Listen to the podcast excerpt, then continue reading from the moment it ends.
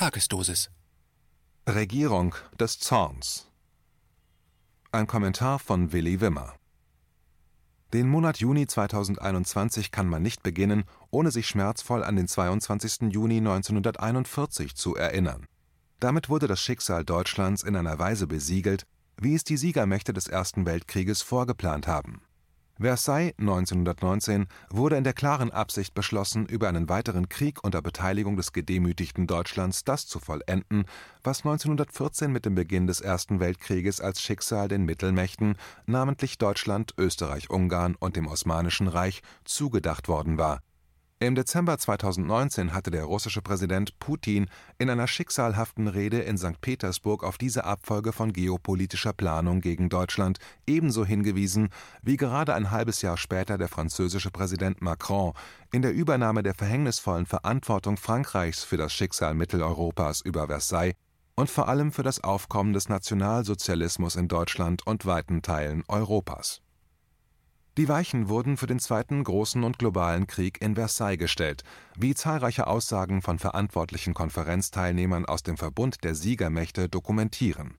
Die Stoßrichtung gegen die Mittelmächte mit Deutschland, Österreich-Ungarn und dem Osmanischen Reich ergab sich schon aus der Bestimmung von Versailles, nach der die vorgenannten Staaten die alleinige Verantwortung für den Kriegsausbruch zu übernehmen hatten dies, obwohl die alliierte Planung unter britischer und französischer Verantwortung bereits mit der Gründung des Deutschen Reiches 1871 alle Gedanken darauf ausgerichtet haben, dieses eigenständige Staatswesen in Mitteleuropa zielgerichtet zu beseitigen, um auf dem Kontinent nach eigenem Gutdünken ihre eigenen Interessen wieder verfolgen zu können.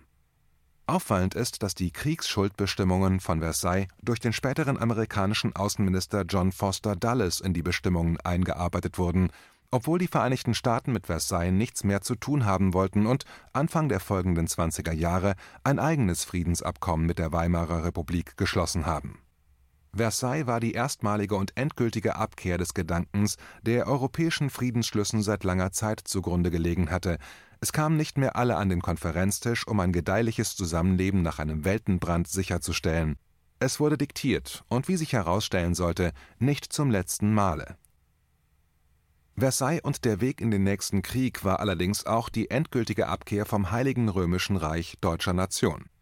Dieses Reich hatte nach dem Dreißigjährigen Krieg mit seinem Völkermordcharakter gegen die Menschen in den Gebieten dieses Reiches über eine lange Zeit den Frieden und die Sicherheit in Mitteleuropa sicherstellen können, bis es 1803 unter Napoleon sein Ende fand das Ergebnis war nicht nur, dass das Haus Habsburg in der Führung dieses Reiches seiner Aufgabe und der erfolgreich wahrgenommenen Verantwortung nicht mehr gerecht werden konnte, Mitteleuropa wurde zunächst auf die Bedürfnisse Frankreichs zugeschneidert, um mit größeren Staaten auf dem Gebiet des ehemaligen Reiches den Interessen des französischen Imperiums zu dienen, um später den Weg in einen erneuten deutschen Bruderkrieg zwischen Preußen und Österreich-Ungarn um die Vormacht auf dem Gebiet des ehemaligen Heiligen Römischen Reiches zu ebnen wie wenig die heutige Berliner Regierung in der Verantwortung vor der Geschichte Deutschlands und Mitteleuropas steht, wird darin augenfällig, dass nach der Wiedervereinigung Deutschlands, nach dem Ende der begrenzten Souveränität Deutschlands und der Charta von Paris aus dem November 1990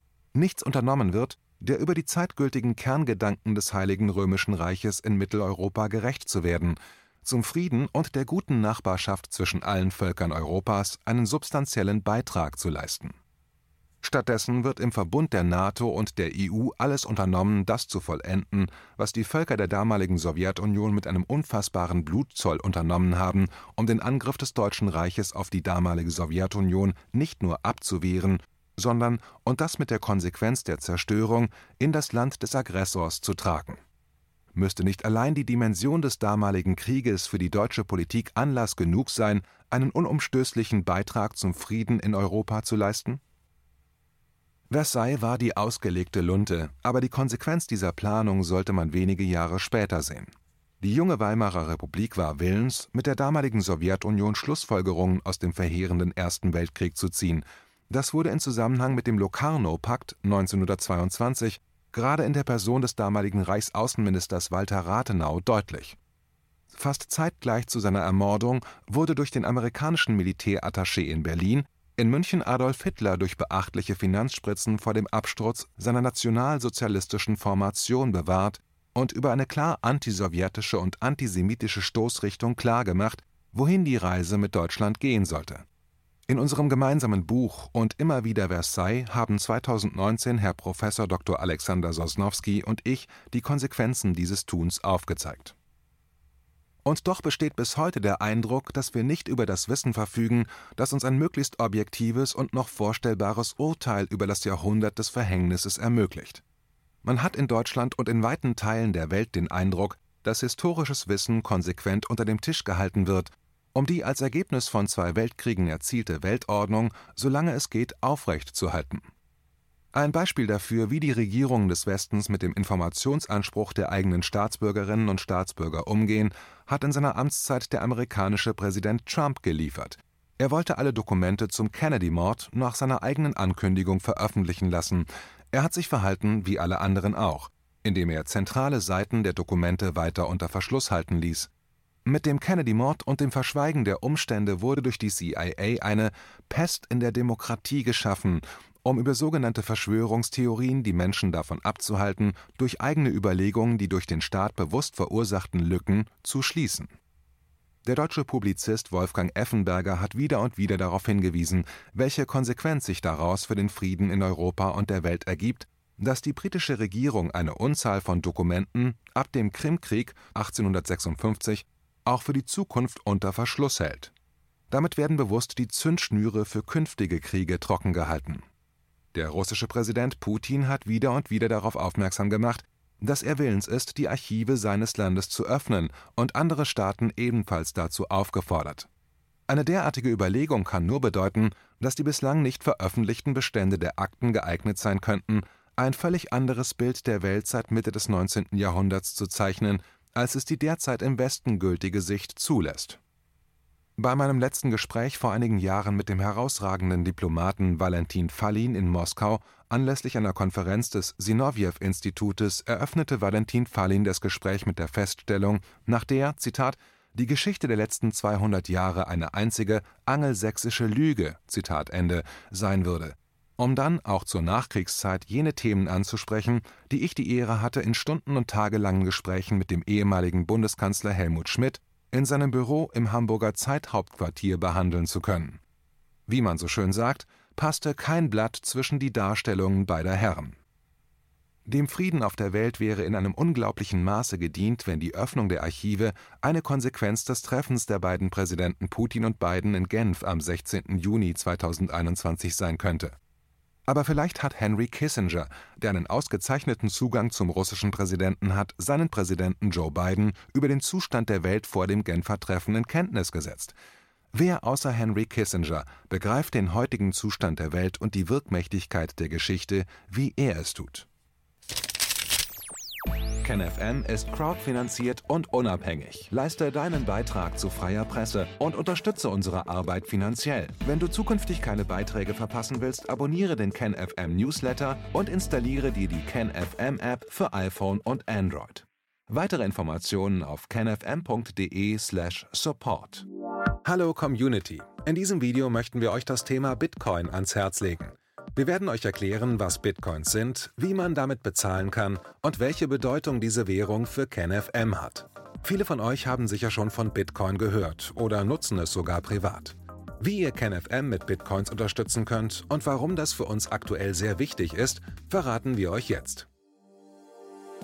Das ist ein Bitcoin. In Wirklichkeit existiert so ein Bitcoin aber gar nicht. Es gibt ihn nur virtuell im Internet als digitale Währung in einem digitalen Konto. Bitcoin ist eine sogenannte Kryptowährung, die bekannteste weltweit. Man kann damit via Computer oder Smartphone einkaufen, spenden oder sich gegenseitig Bitcoins zuschicken. Bitcoins kann man wie Währungen oder Edelmetalle zum aktuellen Wechselkurs kaufen, verkaufen oder von Freunden zugeschickt bekommen.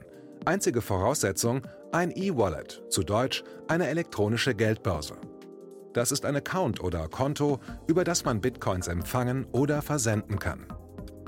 Wie ihr wisst, nutzen auch wir bei KenFM schon seit ein paar Jahren Bitcoin, damit wir im Notfall auch finanziell unabhängig bleiben können, zum Beispiel von Banken, die uns nicht mehr mögen.